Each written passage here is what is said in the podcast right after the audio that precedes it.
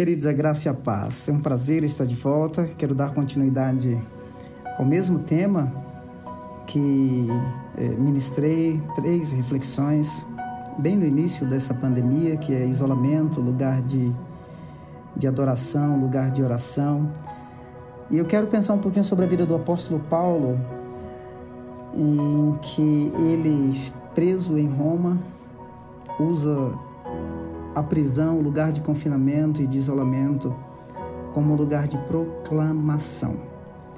É impressionante ler a vida deste homem. A história do apóstolo Paulo, a sua conversão, as viagens missionárias, quantas igrejas ele planta, quantos líderes ele treina. Mas os últimos dias de sua vida não foram dias fáceis. O imperador dessa época era Nero, possivelmente, e ele está preso, prestes a ser julgado. Mas no capítulo 2 de 2 Timóteo, ele diz assim: no verso 9: Pelo qual sofro e até estou preso como criminoso. Contudo, a palavra de Deus não está presa. Por isso, tudo suporto por causa dos eleitos, para que também eles alcancem a salvação que está em Cristo Jesus, com glória eterna. Ele diz que estava preso, mas a palavra não estava presa.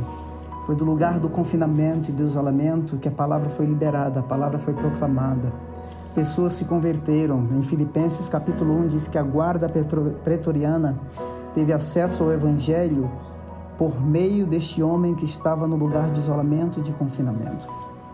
Queridos, eu quero eu quero motivar você e encorajá-lo nesses dias de isolamento e de confinamento, liberar a palavra, proclamar a palavra a partir do lugar de confinamento e de isolamento. Temos visto como nunca antes na história do cristianismo aqui no Brasil, a palavra sendo proclamada por meio de louvor e cânticos das varandas, das sacadas dos prédios de São Paulo e do Brasil. Os cristãos evangélicos indo para a frente dos hospitais e cantando e orando, liberando a palavra sobre aqueles que estão enfermos. Caminhões nas ruas parando nas esquinas, tocando louvores, orações sendo proferidas, a palavra sendo proclamada. A palavra é poderosa quando liberada, pois todas as coisas foram criadas por meio da palavra e são sustentadas também por ela. É por meio dela que, que somos santificados. Um centurião tinha uma serva em Lucas capítulo 7 e ela estava enferma, opressa. E aquele centurião romano vai até Jesus e diz assim: Olha, minha serva está doente, enferma. Jesus diz assim: Eu irei à sua casa e é, a curarei. E ele diz assim: Eu não sou digno de recebê-lo em minha casa, mas dize somente uma palavra e a minha serva será curada. E Jesus proclamou a palavra e ela foi curada, ela foi liberta. Então, a palavra foi proferida e aquela jovem curada. Foi do lugar do confinamento, do lugar do isolamento, que o apóstolo Paulo liberou a palavra.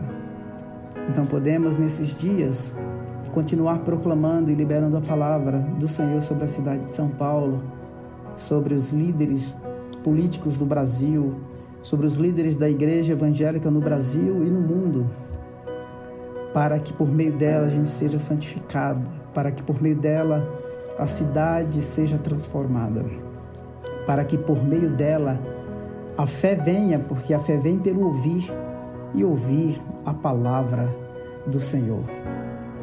Fortaleça-se a cada dia no conhecimento desta palavra pois bem-aventurado é aquele que ouve a palavra do Senhor e a pratica.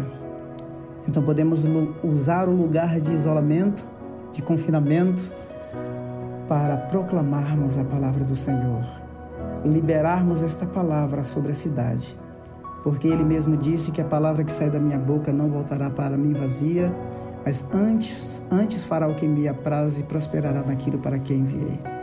Quero orar por você e com você. Pai, muito obrigado por esse momento.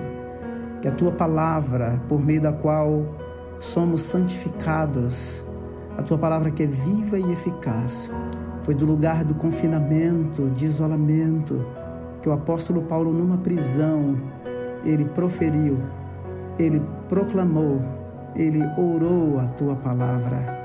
E muitos foram impactados pelo poder da palavra ouvida que a gente não se cale, que os nossos lábios não se calem e que o isolamento não nos silencie, mas que a tua palavra seja ecoada sobre o lugar, a cidade onde moramos, o lugar onde moramos, o lugar onde trabalhamos. Faça do lugar de confinamento e isolamento lugar de proclamação da palavra do Senhor. Deus te abençoe.